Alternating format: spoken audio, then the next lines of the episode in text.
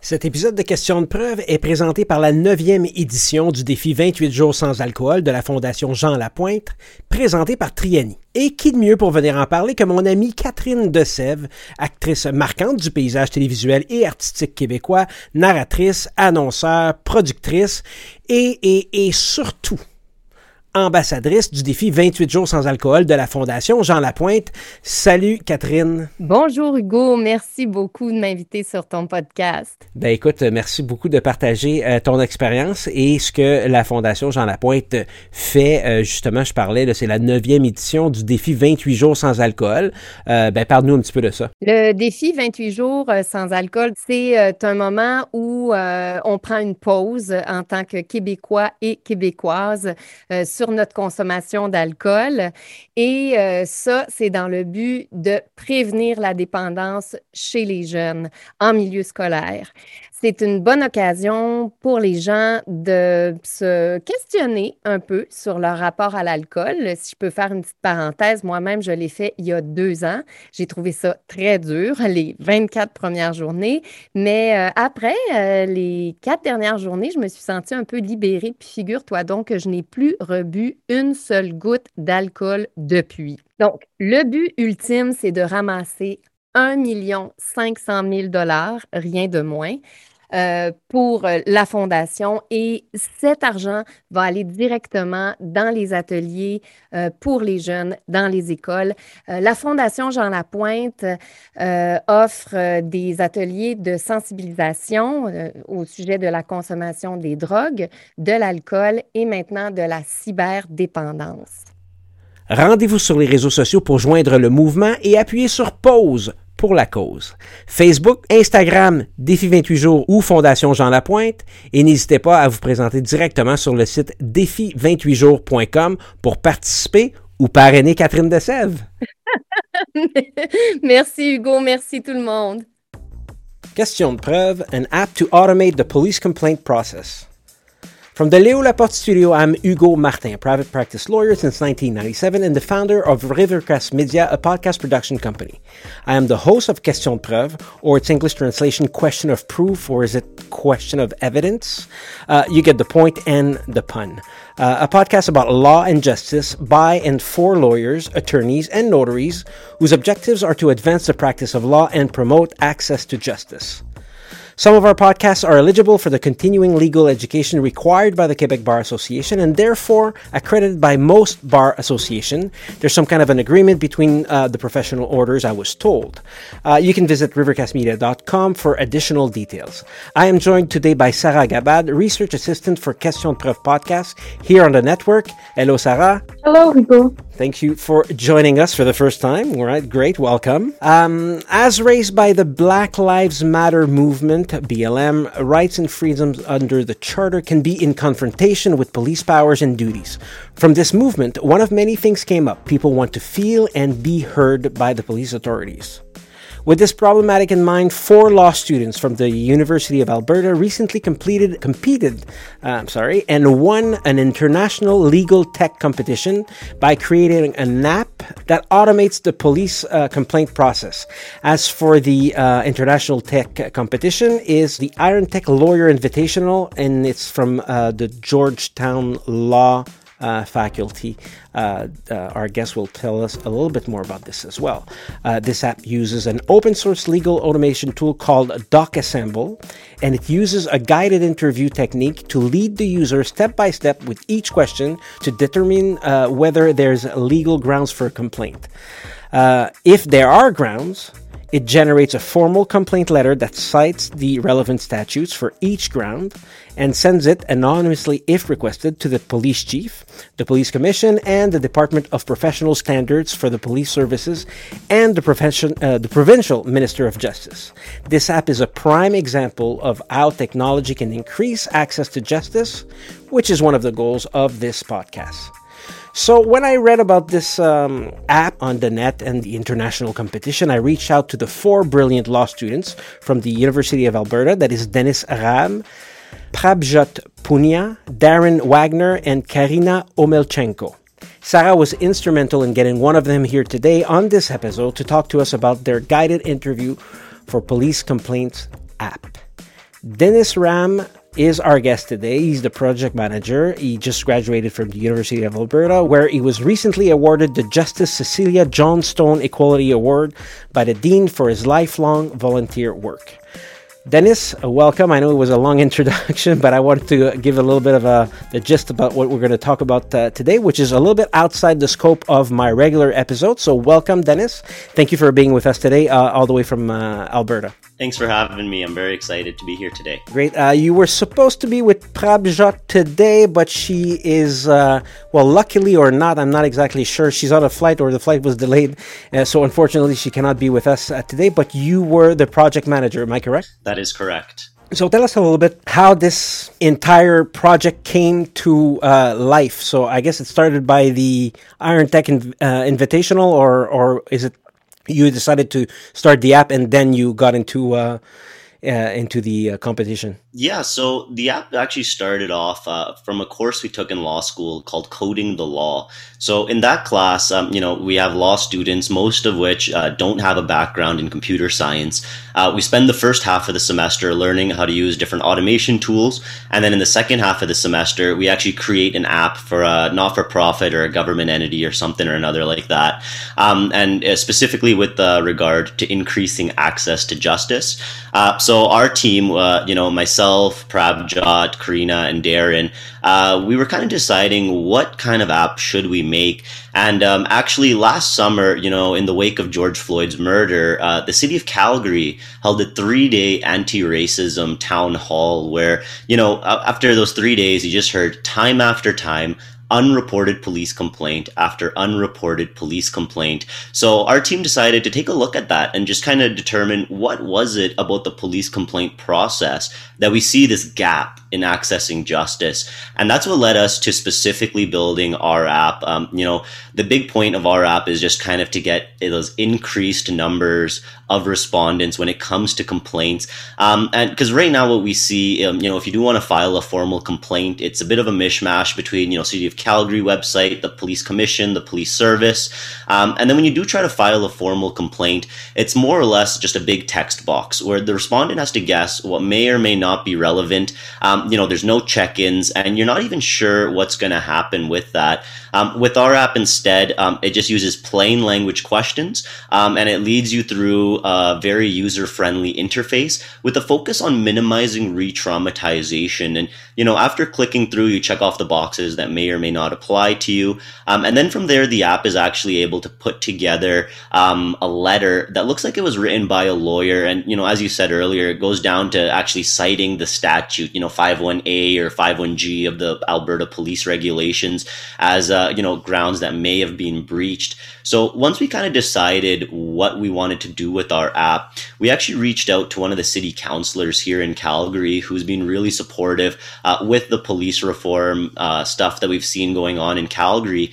Um, so we actually originally created the app for his office, um, which then he presented to the city of Calgary. Um, and then throughout that process, um, we actually won the U Alberta Access to Justice Technology Competition, which then led us to the International Iron Tech Lawyer Competition. So that's kind of how we got to those steps there. That's so awesome, Dennis. As a recent law graduate, I'm wondering what was it like winning this international competition? Yeah, it was uh, unexpected to say the least. Uh, you know, typically it's uh, you know Stanford or Hong Kong kind of university, Singapore that's usually winning this one. Um, so to not just you know represent Canada on the international scale, but you know coming from Alberta, just showing them that we're innovative as well. We've got some great ideas. Um, it was uh, we were just surprised we even made it uh, to the second round, let alone the finals, uh, let alone winning the competition. So we really had no expectation of that coming into it. What about um, you, you? did uh, mention, and you know, there's a couple of you. You touch a whole bunch of of, um, of subjects we want to uh, talk about with you uh, when you introduced the the project. But uh, you did talk about re-traumatization. Um, can you uh, give us a little bit of a of an explanation on what you mean by that and what does your app um, uh, help in avoiding a re-traumatization? Yeah, of course. Um, so last year during the town halls on anti-racism, uh, you know, one of the complaints we heard uh, from activists and members of the community was the effects of re-traumatization. You know, having to relive these horrible traumatic experiences. You know, all the emotions they swell back, having to detail everything, uh, potentially having to debate. You know, the hardest day of your life to someone who may not genuinely understand any of those issues. Um, so we really want to minimize that re-traumatization effect. You know, myself even I spoke at the town hall uh, last year and, you know, even as like a confident public speaker that's a law student, um, you know, after my speech, I, I, went to the back and I cried a little bit um, just because of how heavy some of those topics were. And, you know, the way we look at it is, you know, someone that's a trained public speaker, if they're getting re traumatized with this, um, you know, the average everyday person, you know, this isn't something easy to relive. And that really decreases the number of individuals that actually want to go and file a complaint because of that level of re traumatization. You know, it, it felt at certain points like it was a trauma circus. You know, it was like a theater that we were putting on to try and, you know, convince the city councilors that, you know, there are real issues in the community. Um, so actually, one of the steps we did specifically with the app was the wording we used. We used very soft tone language. Uh, we made sure there was no accusatory words as well. Um, you know, uh, at every point, uh, every few minutes, we have a bit of a check-in uh, just to remind them that, you know, for example, uh, filing a complaint can lead to a meaningful resolution, um, and just different ways to ensure that when we were asking specific questions, even uh, we were asking them in very specific boxes so instead of just, you know, tell me your story, which, you know, you can get overcome by all those emotions, we tried to break it up a little bit more into, for example, what happened before the police were called? What happened when they arrived? What happened when they left? And with having these discrete boxes uh, mixed with the language we used, we were really trying to minimize all of that re traumatization. Hmm. Um, was there a lot of unreported complaints, or is there a lot of unreported complaints? And did your app help in raising awareness uh, to the people in general? Yeah, so actually, when it comes to raising awareness with the app, we've been really lucky with the level of engagement we've received from all stakeholders. So, although we created this app originally, you know, with a city councilor's office kind of partnering with us on the app, um, you know, from there, you know, they introduced us to other city councilors, police commissioners, members of the police service, um, you know, anti-racism activists, um, those um, activists that are, you know, typically on the complete other side of the police as well. Um, so through that engagement, we were really able to figure out what is it that stops a lot of these complaints. And you know, one thing we heard time after time was, you know, when you click through uh, to file a formal complaint, that big text box that just shows up you know, it's downright intimidating. Um, you know, a lot of people, especially those where English may not be their first language, um, it's nearly impossible to be able to get all of the relevant information the first time, all written down. And, um, you know, uh, anywhere in Canada, you'll see we've got a high level of diversity. We've got lots of immigrant populations. You know, we've got English and French speakers. Um, so we really wanted to expand this app. So, you know, for example, my grandma, who, you know, isn't very uh, well versed in English, she could click through a trans translated version of the app and still have her story heard. Wow. And is it fairly um, user friendly as well? Yeah. So, one of the other big points that we really wanted to ensure was that it was asking plain language questions. So, with the plain language questions, um, you know, especially as law students, uh, we had to go through a bunch of drafts to make sure it was it was actually plain language for the everyday, um, because you know our version of plain language is still way too complex. Um, but once we got it down to a really great level, um, that's actually where Counselor Woolley, uh, the counselor we were working with, um, you know, he said, he's like, you know, a lot of this, could this be translated?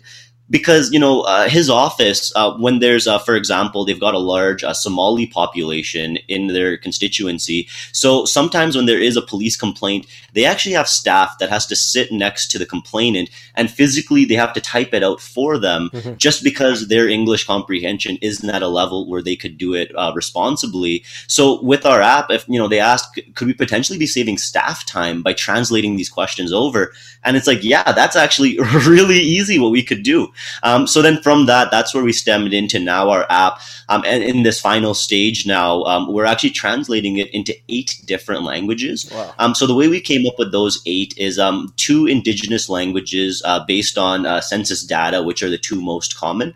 And then the remaining six are going to be French. And then the other top from the census data, what would be the most common, uh, such as Arabic and Punjabi, uh, Chinese, for example. That's great, Dennis. Uh, just as uh, just to touch base on on this issue, I know we spoke about the George Floyd uh, murder, etc. But can you give us like a, a general overview of what um, what is the uh, relationship with the police in the community, uh, where you are from, and where the pro- the project actually started? So, for example, if we touch base on uh, Aboriginals and etc., like the re-traumatization really made me think about all the things that we hear in the news that they've been going on, that they've been going through for for many many years. So, could you give us a general overview of what is the the the dynamics within the community? Yeah, within the community, um, you know, there are some very vocal voices about how police mistreat minorities in Calgary. Um, you know, specifically looking at the stats, uh, a colored individual in Calgary is more than one and a half times more likely to be checked by a police officer um, for no apparent reason. Um, you know, we can even see just from the last year's data from using body cams, it's something like strip searches decreased by 50% just by officers having a body cam. Um, and, you know, moving forward, Calgary typically ranks one of the highest in the nation for officers that have killed citizens um, that year. Um, so we're seeing all of these parts um, as well. You know, we see that carding is another very big prevalent issue here in Alberta. Um, you know, our current provincial government um, actually, in theory, has outlawed carding, but then simultaneously allowed street checks, which is, you know, uh, more or less the same thing with a different name.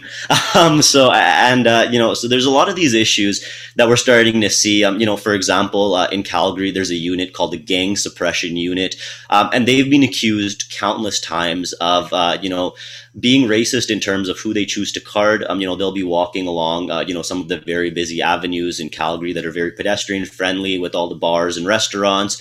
Um, and you know there's even videos on social media of this specific unit targeting specifically colored folks and no one else. Um, so you know there are a lot of levels to that. Um, but the flip side is, is we are seeing, you know, with the police force, there is movement for change. Um, you know, they actually historically, both the chiefs of Calgary and Edmonton's police service acknowledged that systemic racism is real in policing, um, which is just historic for a police chief to say. Um, so we can see that, you know, they have been starting to take steps in the right direction. Um, you know, from uh, the anti-racism hearings, um, the police budget actually froze. $8 million was allocated from the city of Calgary to alternative uh, 911 and anti-racism initiatives, as well as the um, Calgary Police Service uh, earmarked another eight million of their own into looking into other alternatives. Um, a lot of that money has been spent on really good initiatives, uh, such as the DOAP Team, which is a team that actually goes around downtowns uh, primarily and helps out the homeless and vulnerable folks that are around there. Mm-hmm. They're not armed. Uh, there's nothing aggressive with them. Um, so all of these different initiatives have been taking place, as well. The city of Calgary and the police force actually have both established anti-racism committees. Um, so these committees, we've actually met with all of these committees as well, and you know their uh, uh, membership is primarily leaders in the anti-racism community, um, and we can even see with the police commission, you know, which is the you know top level of the police service, um, they're starting to get more on board with you know what are some of these issues. Um, there are some commissioners that are really passionate about these uh, you know civil rights issues. Um, so it's really great to see just the level of support we've received. You know, when we presented this app to you know countless police officers, you know, higher upper level management and all that. Um, they're all very excited about the app, and you know, even provincially, um, you know, with our conservative provincial government, uh, you know, they recently released the uh, fair deal, uh, the fair deal for Albertans report, um, and with the Alberta deserves a fair deal stuff, uh, you know, there was an entire section dedicated to whether Alberta should start its own police force, uh, similar to Ontario, um, to increase the uh, community policing. Um, because, you know, the studies show that if they have police officers in the community that police their own community, sometimes that leads to better outcomes that are less violent and in the long term actually benefits the community. Um, so, you know, we're seeing at all the different levels here that this is something they're all considering. And, you know, even our Minister of Justice, who has openly said he does not believe in systemic racism in policing and actually disagrees with the chiefs of police of both Calgary and Edmonton on that issue, even he has said because Alberta lacks a centralized, standardized complaint system for police conduct, this disproportionately harms Alberta's minority communities. So this is a bipartisan issue as we see it here. Yes, we can really tell that you're very passionate about this, uh, Dennis. So, so let's say I just had an encounter with a police officer and things went terribly, and I'm wondering what are my rights. I want to file a formal complaint. How do I go about doing that with the app that you're uh, proposing? Yeah, so our app, um, what we're trying to do here is we're not trying to reinvent the wheel or anything like that. Um, we're just simply trying to change the one spot where we're noticing there's a gap. Um, so specifically right now, you know, if you want to file a complaint, uh, you know, what most people will probably do is you Google, you know, Calgary police complaint. Um, and, and that's probably the easiest way to find it. Um, it'll probably take you to either, you know, the city of Calgary's website or the police commission's website or the police services website. Um, and then when you get there, it gives you a few options, like if you want to file an informal complaint, if you want to file a formal complaint and all that. Um, so if you actually click the file a formal complaint button, that's where you know a kind of pop-up will come up and then that's the page where it's more or less just a blank text box. You guess what may or may not be relevant um, what we're trying to do with our app is when you click that file a formal complaint button instead of it redirecting you to you know that text box page it's going to redirect you to our app instead. Um, and then from there you just kind of click through the app. Um, the first stage of the app it actually qualifies you to determine if you know based on statutory requirements if you can even file a complaint. Um, so this will actually help you know efficiency on the police side of things as well, uh, because then it really cuts out a lot of the uh, issues that you know police statutorily can't address. Um, then from there, then we ask some basic information, you know what happened before, during, and after they arrived. Um, as well, we added um, after specifically talking to the head of complaints for the police commission. You know, one of the things they said was sometimes these complaints, sometimes they just want to be heard, um, and, and a lot of the times, even if there wasn't a formal law that was breached, um, just knowing what it was, where the expectations were breached, what what is that? So we even include a text box, like specifically in one or two sentences, why are you filing this complaint? Um, and then from there, then we've got kind of what we call the magic of the app, which is the plain language questions. And it's more or less, you know, four or five lists of a few questions. Like, for example, uh, did the officer appear under the influence of alcohol? Um, you know, did the officer try to intimidate or threaten you? Um, you know, some of these sorts of, did the officer treat you differently based on, you know, one of the discriminatory grounds? Um, so we kind of go through all of those uh, plain language questions, and then what you do is you actually just check the box for what is true and what isn't. And then once you hit the very end, then the app kind of uh, calculates all of your responses, and then from there compares it to the statute and case law we've put into the app and then that's how it's able to then cite you know 51a may have been breached as well as these other sections. Here's why and then it generates a letter. Um, and then that letter is actually then sent off to four different parties. Uh, just because these four parties according to the police act all have some sort of oversight or disciplinary powers.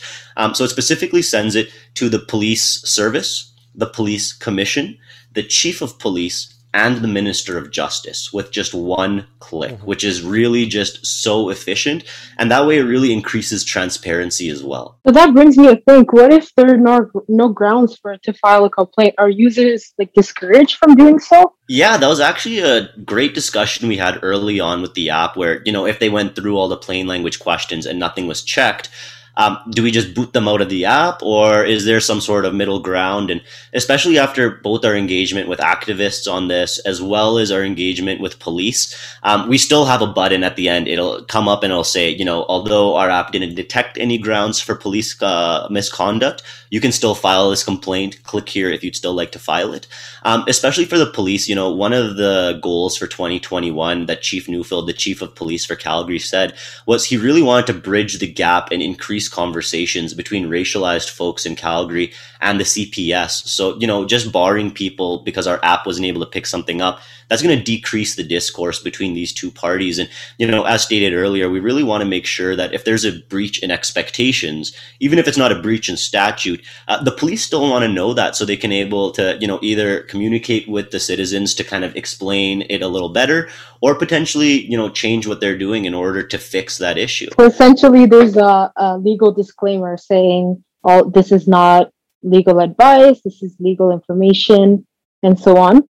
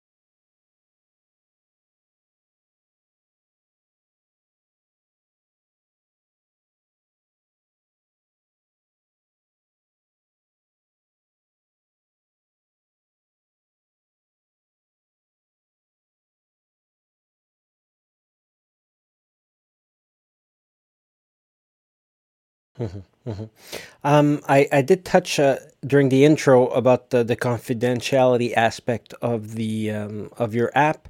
Uh, obviously, uh, it has it could be confidential, but at one point uh, we need to out ourselves. I don't know how to say this any other way. Can you tell us a, a little bit more about the uh, uh, this aspect of the app? Yeah, so I think there's two parts to the confidentiality side of this. Um, you know, the first part is more of the tech side of privacy and protection and security, um, and then the second side is you know when you actually send off this letter, who does it go to and how confidential is it? Mm-hmm. Um, so with the first part of the app, um, you know, the great thing with it is it actually uses banking level encryption. Um, so ISO 4200, you know, that's the same level of encryption that NASA, you know, Department of Defense, and all of them use.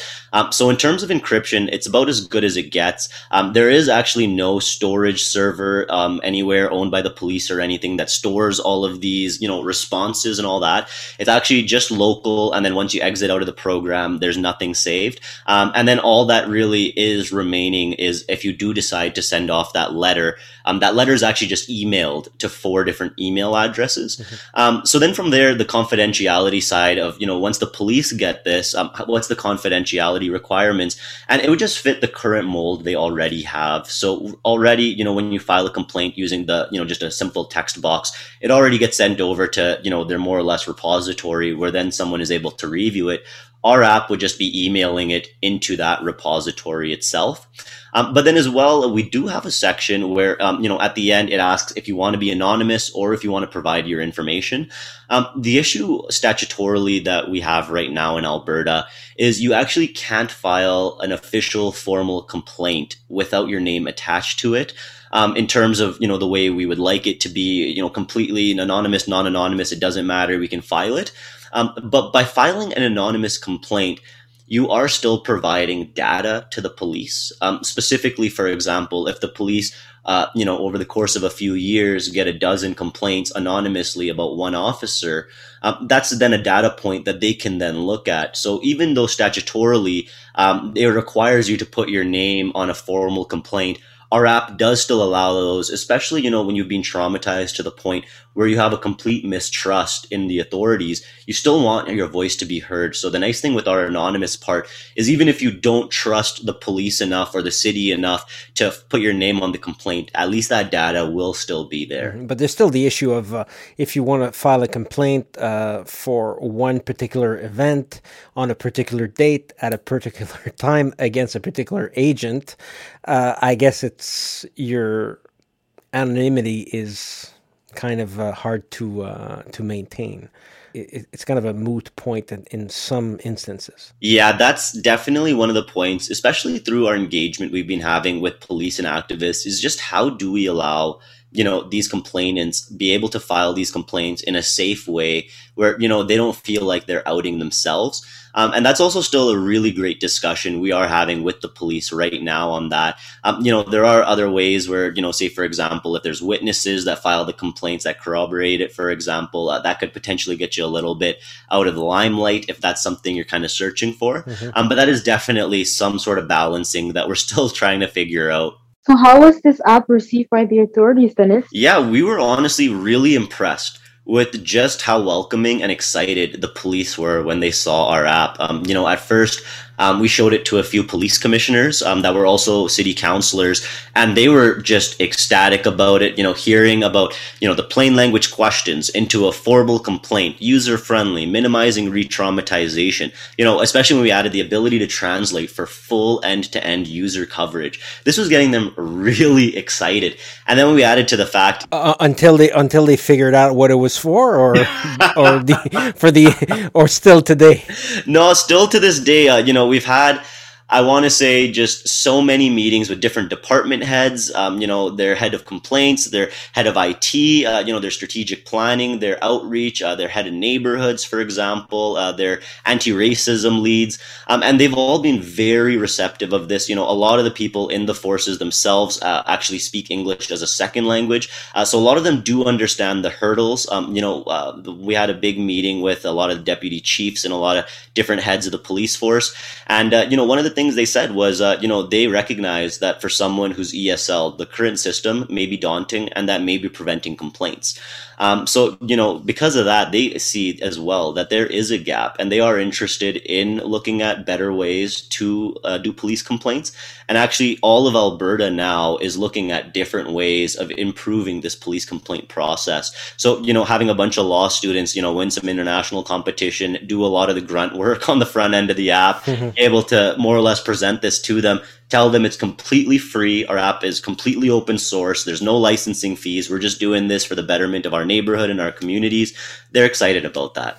I'm just gonna, um, for the benefit of our uh, listener, ESL is English as a second language. I'm um, I'm a gamer, so a lot of gamers are gonna have ESL because it's a it's a platform for uh, online gaming as well. But ESL is English as a second language. Um, you've been very humble uh, because uh, you're telling us that uh, it was well received, but you're not telling us that uh, you did when um, you you you got grants, you got seed money, and all that stuff. Can you tell us a little bit more about? this? Yeah, so um, pretty much after uh, we went to that international Iron Tech lawyer competition, um, you know, winning first place at that event, it, you know, it's tech leaders and legal leaders of the world. Um, you know, we started getting uh, some good attention on the app.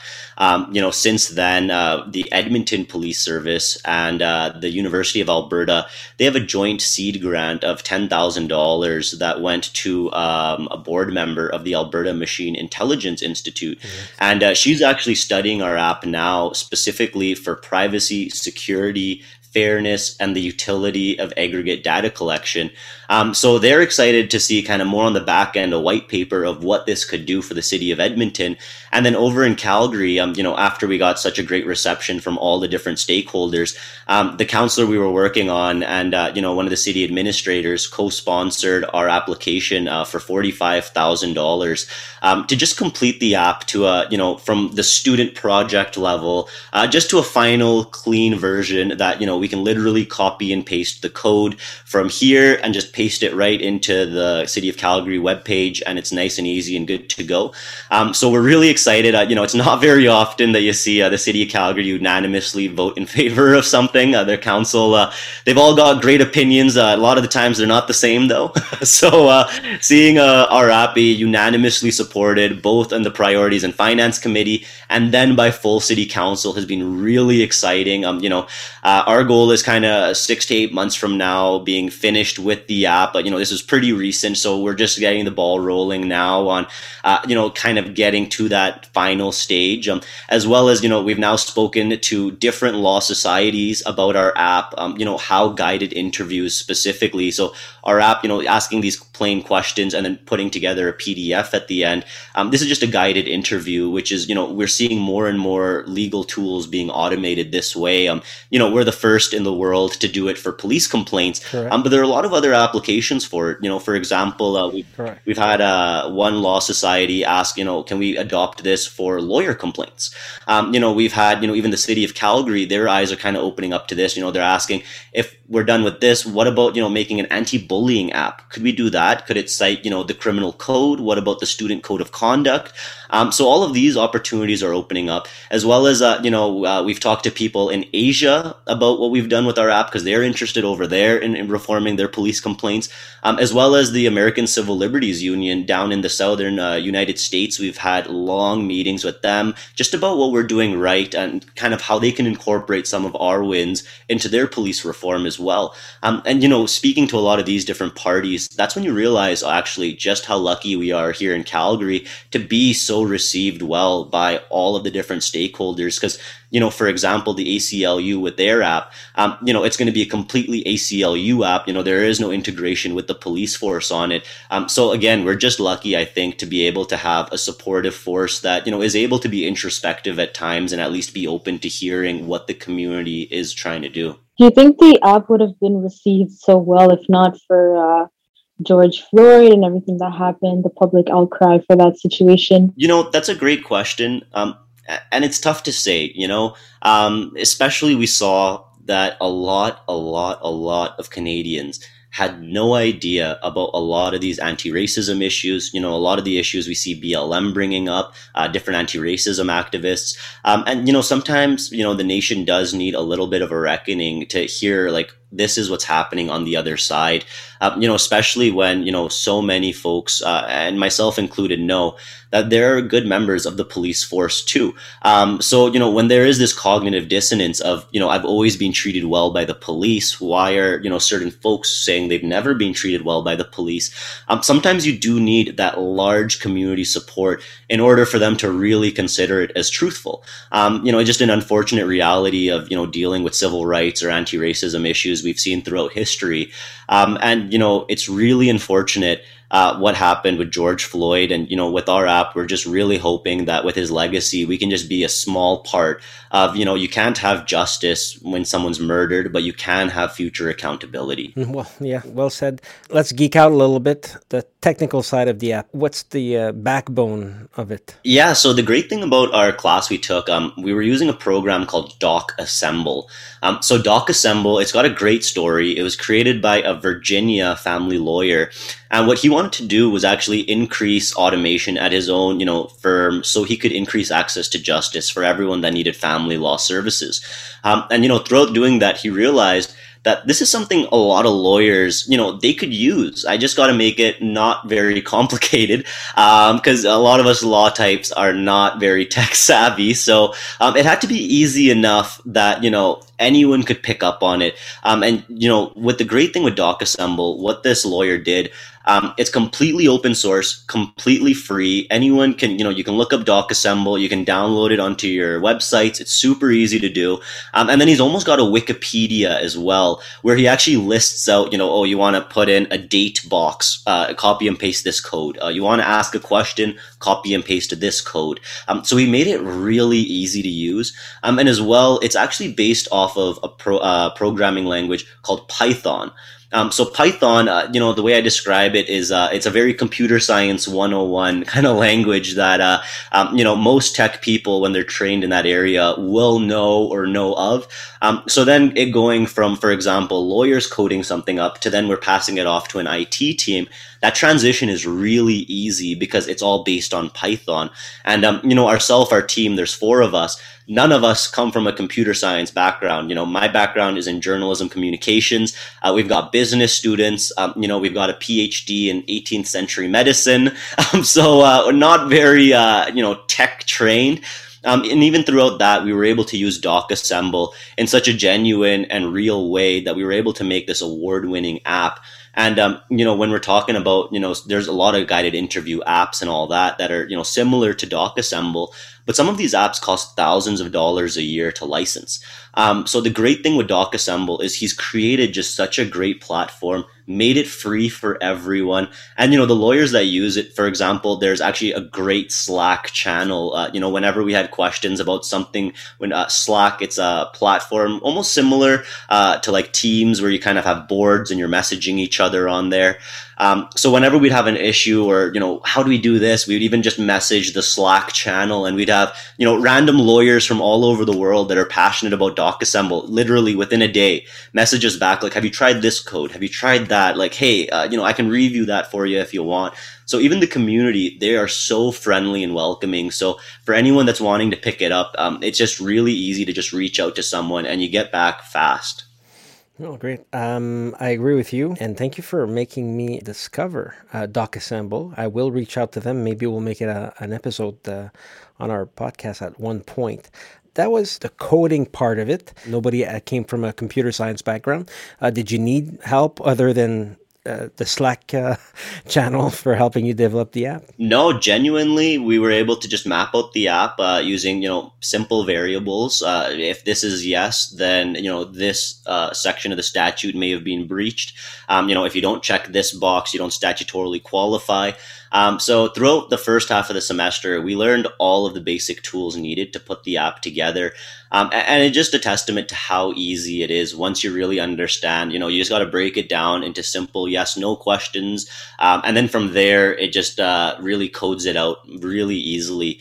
Um, so in terms of you know external help uh, beyond the Slack channel, no, it was just the four of us putting it together. Otherwise, we actually wouldn't be able to submit it if it was uh, any external folks helping us. Did you not need any uh, data, Dennis, to be able to see like what was done previously? Yeah. So the great thing with the research we actually did before the app started, um, that's actually a great question. Is um, I was actually lucky enough where uh, you know under uh, our provincial government with their fair deal panel, um, you know they were doing a lot of research on different issues. Um, our vice dean of our law school at the time was actually appointed onto the panel and hired a bunch of students uh, to be able to help out with a lot of the legal research. Um, and you know know, I am passionate about, you know, these policing issues and these community minded issues. Um, so I was lucky enough to be one of the researchers that worked on the Fair Deal panel report. And, um, you know, through that, I was able to get just a lot of research on specifically policing in Alberta, um, getting all the statistics, uh, you know, comparing it to other police forces, uh, thinking about other models of doing it, uh, hearing kind of the primary complaints through the research. Um, so then that was more, you know, on uh, the political right side of the spectrum. And then it was actually interesting because then a little bit short time after that, I was actually working as a political consultant for some of the city councilors here that lean a bit more on the progressive side. Um, and for them, I was also doing a lot of police research, but specifically more so for the Calgary police.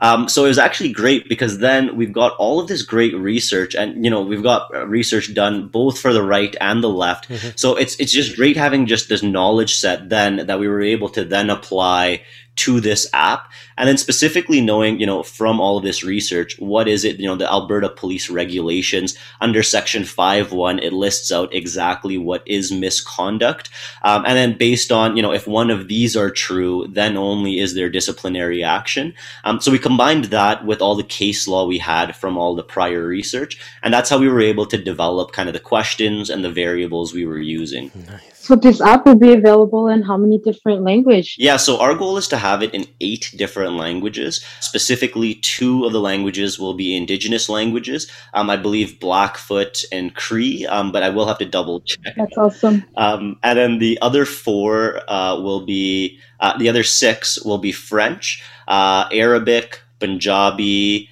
um, Chinese, I believe, uh, Filipino as well. Um, but those languages are just purely based off of census data um, because we really wanted to ensure that we just got the biggest population sets first. Um, and from there, we've already seen, you know, presenting this app to, you know, one anti-racism committee, and then, you know, eight of them will connect us to eight more people each, and you know, they'll connect us to another eight more people each. So we've already reached out to many different community associations and different ethnic groups that are ready to actually volunteer volunteer their time translating this. And luckily, you know, with the city of Calgary giving us the funding to create this final stage of the app, um, you know, nice thing with this translation is we're not actually going to be, you know, taking advantage of any free labor. We're going to be able to pay, you know, members of these marginalized communities so they can actually contribute to the app as well, which is just really special. Hmm.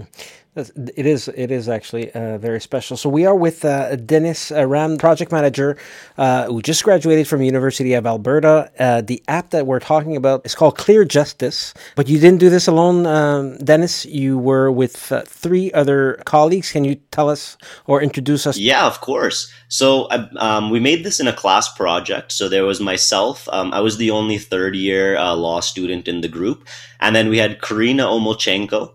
Prabjot Punia, and Darren Wagner. And the way we actually divvied up the project was we decided, you know, all four of us uh, have the same level of understanding with the coding. Um, and, you know, we're all kind of similar when it comes to legal research and all that. So how do we kind of divvy this up? Um, so what we actually did was myself and Darren, uh, we handled more of the front end of things. So we actually, you know, mapped it out. Uh, you know, we came up with a little bit of that extra research. Uh, we put together the questions. We put together the presentations. Uh, we did a lot of the advocacy work. Um, and then the back end, we actually had an all female coding team of Karina and Prabjot. Um, and the great thing with that was they were able to just blast it out. And, uh, you know, one of those sayings, you don't want to have too many cooks in the kitchen. Uh, so we really wanted to, you know, let them just uh, completely, they know it better than uh, me and Darren at this point in terms of uh, just exactly how to do the coding for it. Um, and it worked out really well because then through that back and forth, um, you know, when we were, for example, designing the front end and then we'd present it to uh, Prabjot and Karina, they were able to give us great feedback and vice versa because, you know, we were almost acting like a third party at that point for each other just to kind of bounce ideas off of one another.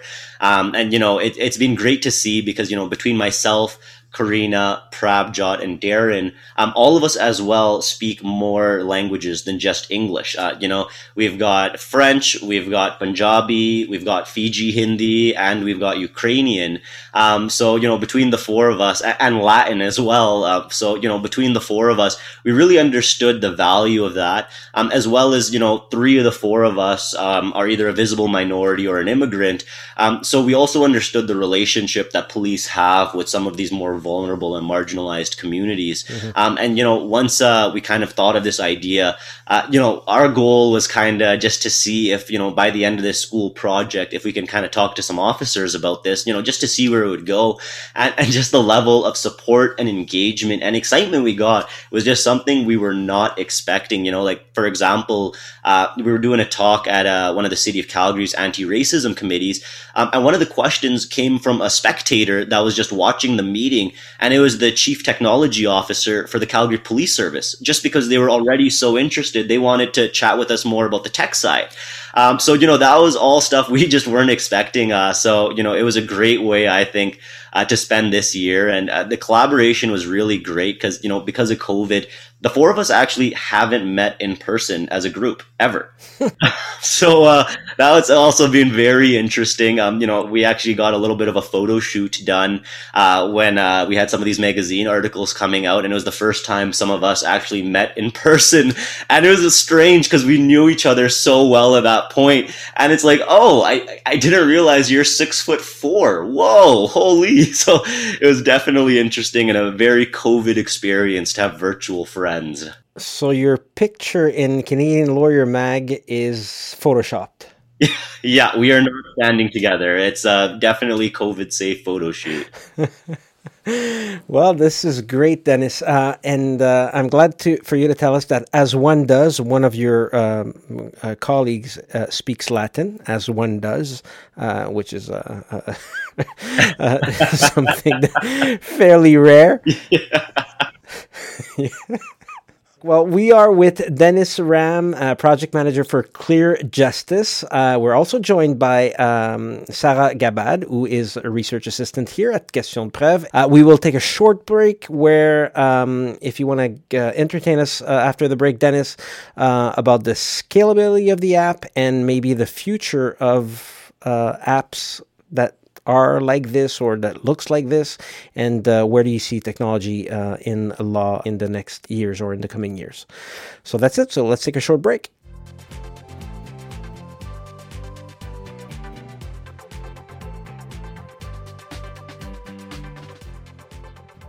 Vous aurez remarqué, chers auditeurs, que ça fait un petit bout de temps que nous n'avons pas diffusé d'épisodes de questions de preuve. Eh bien, c'est parce que je travaille très fort avec une équipe afin de diffuser sous peu un nouveau projet en partenariat avec le gouvernement du Québec. Je veux vous parler du lancement prochain du nouveau balado Victima, destiné aux personnes victimes d'actes criminels et à leurs proches, afin de les sensibiliser aux programmes et ressources existantes, de faciliter l'accès à la justice et de partager l'information disponible. Animé et réalisé par moi, Hugo Martin, le balado Victima sert de guide général présentant certaines des ressources qui sont disponibles et les informations pertinentes aux différentes situations de victimisation. Les personnes victimes ne sont pas seules dans leur expérience, dans leur démarche et dans leur cheminement. C'est ce qu'on veut partager à travers le balado Victima. On a plein d'intervenants provenant de différents domaines et d'organismes, dont SOS Violence Conjugale, le Service intégré en abus et maltraitance, le SIAM à Québec, le Service de police de Terrebonne, Arsenault Dufresne-Oui Avocat avec Virginie Dufresne-Lemire, la survivante Émilie Bourdage, l'Association des familles de personnes assassinées ou disparues, le Centre de services de justice réparatrice, le Centre international de criminologie comparée, le CICC, le directeur des poursuites criminelles et pénales, le DPCP, qui a accepté de participer au projet de balado Victima, et évidemment les centres d'aide aux victimes d'actes criminels, les CAVAC. C'est extrêmement important, ils sont un partenaire essentiel dans l'aide aux personnes victimes d'actes criminels. Visitez le site web victima.ca pour plus d'informations. Le balado sort bientôt. Restez à l'affût de Victima sur votre plateforme d'écoute préférée, telle que Apple Podcasts, Google Podcasts et Spotify. Et comme je disais, sur victima.ca. Vous pouvez aussi suivre Victima sur les réseaux sociaux. Merci de partager le balado Victima en collaboration avec le gouvernement du Québec pour le droit d'être informé, d'être protégé, de porter plainte, d'accéder à la justice, d'être dédommagé et surtout pour le droit de se reconstruire.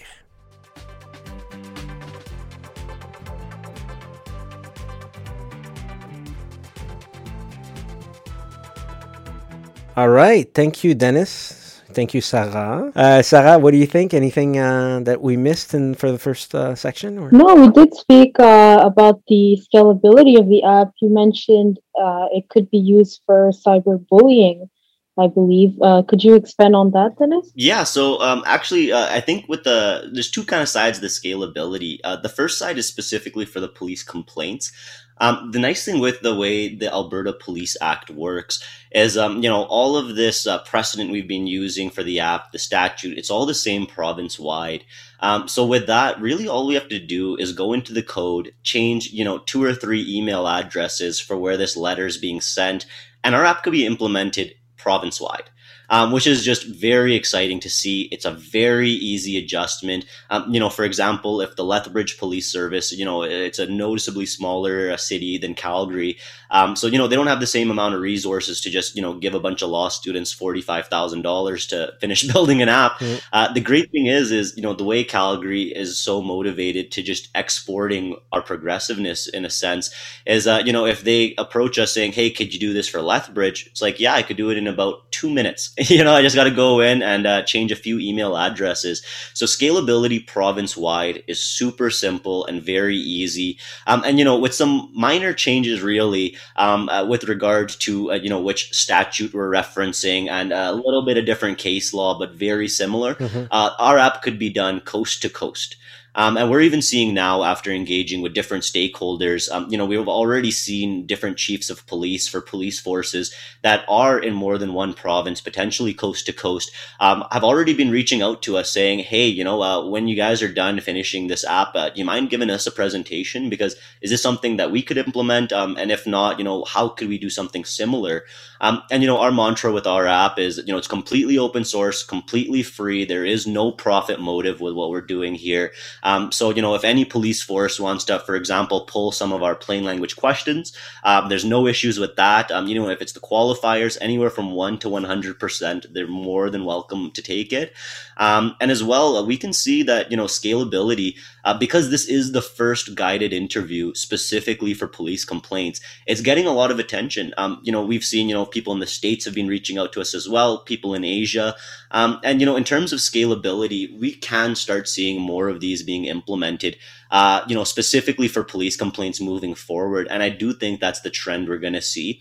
Um, here in Canada, we've actually seen guided interviews being used for other forms already. Um, you know, we see the federal government uh, for a lot of immigration forms. They already use guided interviews, you know, just embedded on their website. You know, you click through a few boxes and it's able to fill out the form for you. Um, as well as in British Columbia, we're seeing uh, more and more of these forms, uh, especially for self rep. Um, you know, you just fill out this form real quick online. It's just a guided interview, so you're not, you know, guessing what I have to put in what box. Mm-hmm. Um, so the trend is moving in that direction. And as we see too, you know, the more lawyers that are exposed to what a guided interview is, seeing just how easy it is to code this up. You know, a lot of what a guided interview does, you know, asking questions and then citing statute in a letter, that's what a lot of what a lawyer does. Um, so to be able to automate that in a meaningful way is the trend that we're going to see moving forward. Are you using um, uh, the open source license from uh, open source uh, initiative or uh? at this time we haven't officially uh, signed on with any initiatives for the open source. Okay. um, but we have definitely been looking into that. Um, you know our kind of main goal here first is uh, just to convince the city of calgary that this app is up and running and it's working great. And then from there we're going to fully start exporting it.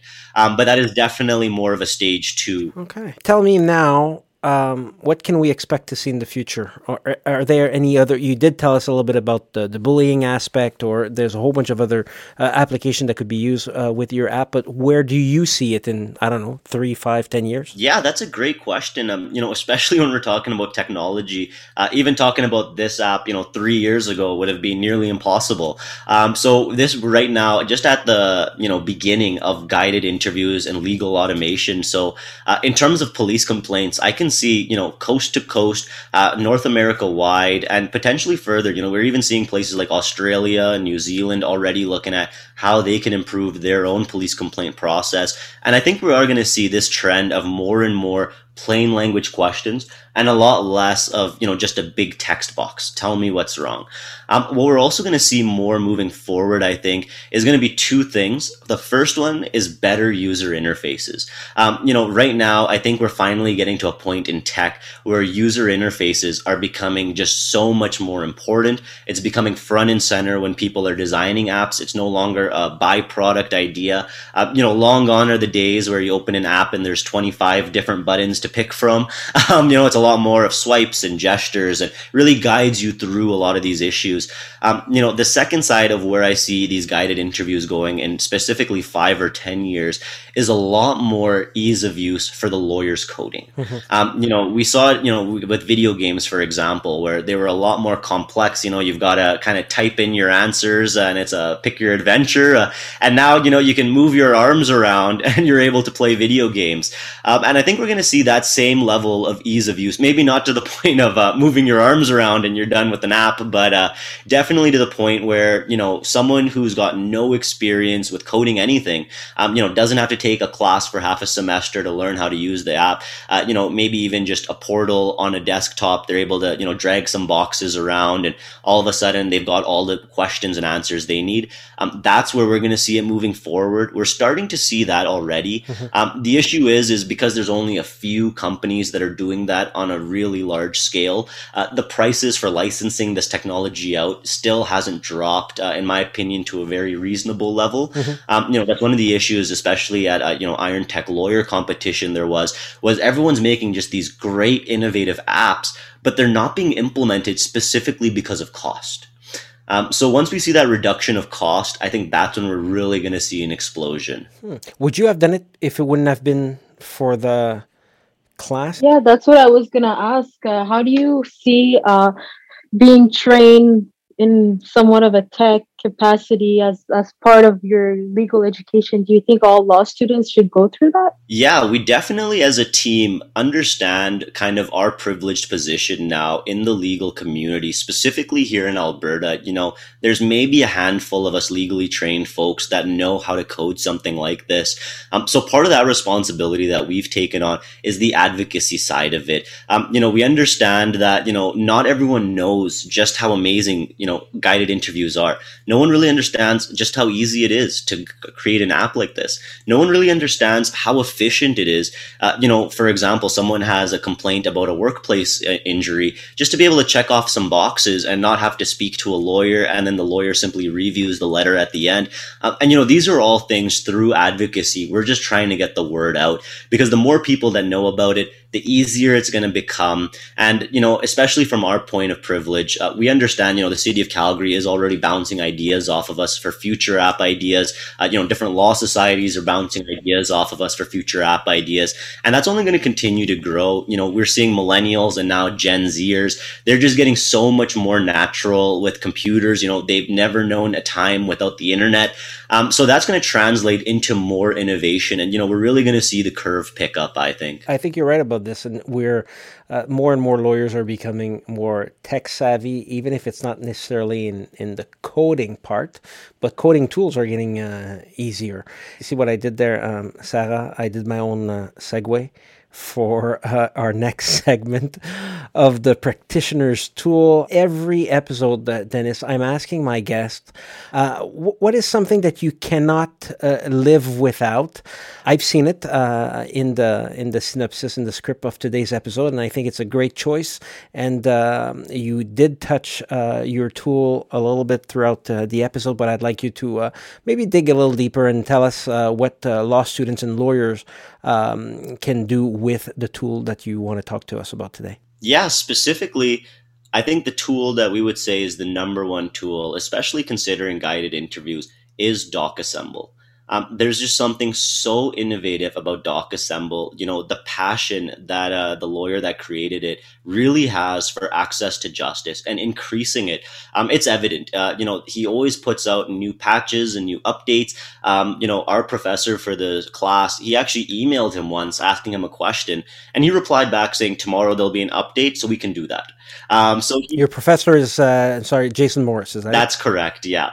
Um, and uh, he's actually, uh, you know, very intelligent in terms of the legal tech side of things. Um, so it's great to hear that, you know, if you actually message uh, the founder of DocAssemble, a lot of the times he gets back to you.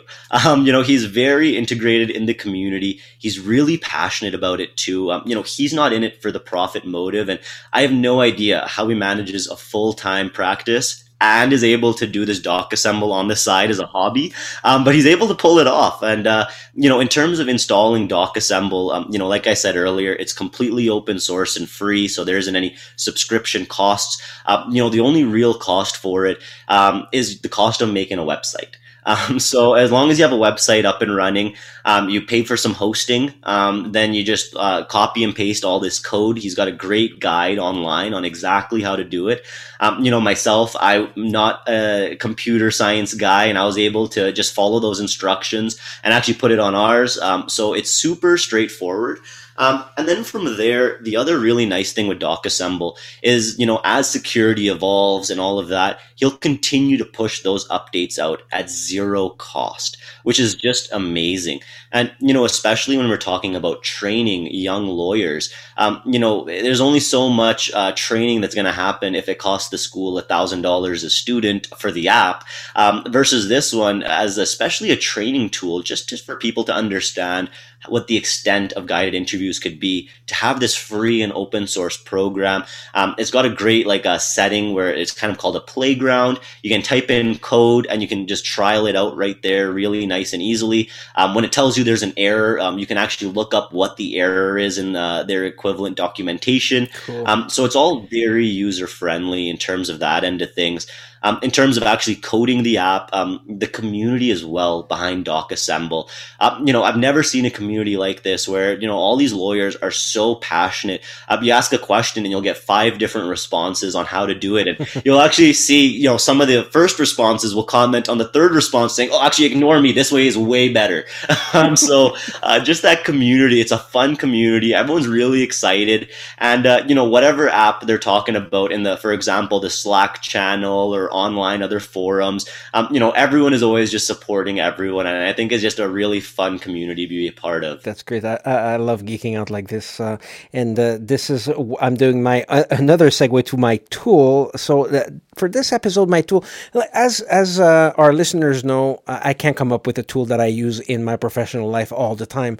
But what I decided to do, and I wanted to do uh, to make a, some kind of a link with uh, Denis's uh, tool and what he talked to us today. Uh, and um, Harvard University has online classes. They also have a computer science class, an introduction to computer science class, and they have CS50 for lawyers. So they do have. Uh, um, uh, online uh, Harvard University CS50 for lawyers, where it's a free, obviously, online class uh, made for lawyers and law students. Uh, the course emphasizes on high level concepts aiming to help students better understand the legal implications of their clients' technological decisions. And what you will learn uh, in that uh, introduction, introduction to computer science from Harvard University are the challenges at the intersection of law and technology.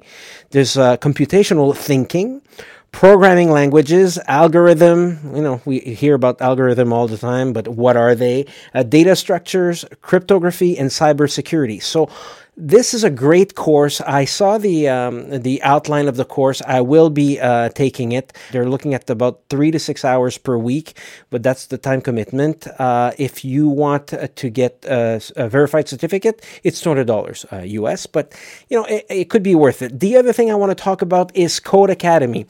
It's the greatest place to learn general purpose coding skills. I did Codecademy uh, with my 15 year old son, I learned Python through um, Codecademy. Uh, it's free, but not always free. There's a lot of introduction classes that are free, but if you want the a pro version, uh, and it doesn't mean the pro version that to be a professional uh, coder, um, it's just like some beginners class require the pro account, and uh, it is a month- monthly subscription. Uh, you don't have to commit, and you learn all aspects of computer science, including the programming uh, language Python that uh, Denis uh, talked to us uh, about a little earlier. I think that being knowledgeable in uh, coding, coding skills, and programming languages can help a lot of lawyers in their in their practice. Most of our clients have uh, a website, an app, a contract with a specialized software that they use in their business, and knowing a little bit about the background and how it's coded and how it's implemented, how it is uh, used by uh, your clients is, I think, it's an important part of it. And knowing a little bit about this is is great. If not, well, you you know a new skill. It's never bad to learn a new um, a new skill. Have you ever touched uh, any of those classes, uh, Denis, uh, online, uh, either with uh, Codecademy or something um, equivalent? Yeah, no, I haven't taken any online coding classes, um, but I do highly recommend as well any of those online courses that you know some of these major universities offer. Um, it's always just such a great way to increase your skill set. Um, you know, I have a graduate certificate from Harvard Business School um, after taking their core curriculum, and it was all online as well, pre-COVID actually actually funny enough you know now everything is online. But uh, you know some of these online courses uh, they just really help fill in you know some of these gaps especially you know lawyers are sometimes expected to know so much more than just the law that you know as you said it just really helps not necessarily being fluent but just knowing what you don't know. Correct i agree. Yeah and actually tech competency is, is part of our professional code of conduct i believe since uh, it's been a couple of years now and i know for in quebec as well but uh, for sure, I know that it's in the uh, Code of Ethics in the province of Quebec, but I believe it's also in the Model Code. Yeah, to be tech competent is part of uh, our professional responsibility. Good point, uh, Sarah. Uh, Denis, what's to come? Any more talks, more development for the app? Uh, is that what you're going to be doing for the next couple of years? Yeah, that's a great question. Uh, you know, right now, um, because this app has, you know, really gained so much momentum, mm-hmm. um, you know, our timeline for completing the app uh, with the funding we received from the city is about six to eight months. So uh, by then, we'll be representing it back to full city council. Um, you know, we're continually uh, engaging with all the stakeholders we can on this. Um, you know, it's very rare that you see police, counselors, commissioners, activists, academics, tech experts students, members of the public, all coming together for a wonderful, wonderful project. So we really want to make sure we're, you know, doing them all right because it's not very often you're able to get all of these people agreeing on anything. Um, so, you know, our next year is really going to be focused on making this the best app we can for Calgary. And then from there, the stage two is, of course, for the rest of Alberta and then coast to coast Canada wide. That's really where we're going with this. And we just know, you know, with this app, especially being the first guided interview app for police complaints, you know, this has the potential of improving access to justice for millions globally. And we just really want to do it its honor. Great. Thank you very much, Denis Ram, project manager for Clear Justice app. I invite you to do some searches uh, on the net uh, regarding this app. Uh, we can, uh, if anybody's interested to know, learn a little bit more, you can reach Denis uh, via LinkedIn. Is that a good idea, Denis? Yeah, that's the greatest way to find me, either LinkedIn or Twitter. Great, great, great. What's your handle on Twitter? Yeah, my handle on Twitter is underscore Denis Ram, D E N I S R A M. Great. Thank you again. Thank you so much, Denis. Thank you to your uh, colleagues as well. Uh, and I don't know if you have any parting words, but uh, it's your time to shine. You can uh, you can promote and plug yourself. Yeah, no, thank you again for having us. Uh, you know, like I said, we understand our privileged position being trained with uh, this automation tools. And, uh, you know, if anything, I hope uh, throughout this process, uh, you know, understanding the value of these guided interviews, uh, whether it's to increase, you know, your own practice or to draw people onto your website, you know, fill out this form or just supporting other initiatives in the community to really increase uh, meaningful complaints for the police service in your area. Um, I think it's been great chatting with you guys. Um, it's been great being able to promote our app. Um, and, you know, if anyone is listening and they would love uh, to hear more about our app and potentially how we could adopt this app for their police force, don't hesitate to reach out. We're always more than happy to chat. Thank you. Thank you so much, Denis. It's been great. No, thank you. This has been wonderful. Super. Dear colleagues, you know what I'm about to say, but in English this time. I don't do it uh, very often. Subscribe. Simply search for Question Preuve on any podcast site, Podcatcher, Google Podcasts, Apple Podcasts, Spotify, everywhere you can listen to a podcast. You're not so podcast savvy, then go to the Question Preuve section of the rivercastmedia.com site and listen to us from there. All of our episodes are there to listen for free. You need continuing education hours? Go to the site and register there to complete your hours. We are approved by the Quebec Bar, the Chambre des Notaires, and because of this, any legal profession across Canada can have our podcast accredited. If you would like to participate in an upcoming episode to discuss what is trending in the legal world in your field of expertise, we can be reached at info at rivercastmedia.com or you can just send me a DM on Twitter at hrmartin. Stay up to date on our podcast as more and more episodes are coming and great guests will be welcome. Thank you, dear listeners. Thank you, Sarah Gabad, the newest member of the Question Preuve team. She's our researcher, and thank you for our essential work on the preparation of this episode.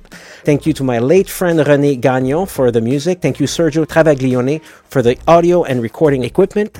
And last but not least, thank you, Constance, for well uh, managing the Rivercast Media Podcast Network. She's off today, figuring that one day off in the last 60 days might be a good idea. The best way to stay up to date again is to subscribe to our podcast. Not only it's great to stay up to date, but it's great for our numbers. Our listeners know in French that we were top 20 uh, in Canada uh, a couple of weeks ago. We would like to raise our um, listenership in the rest of Canada in English as well as in the United States. So there's a lot of surprises coming.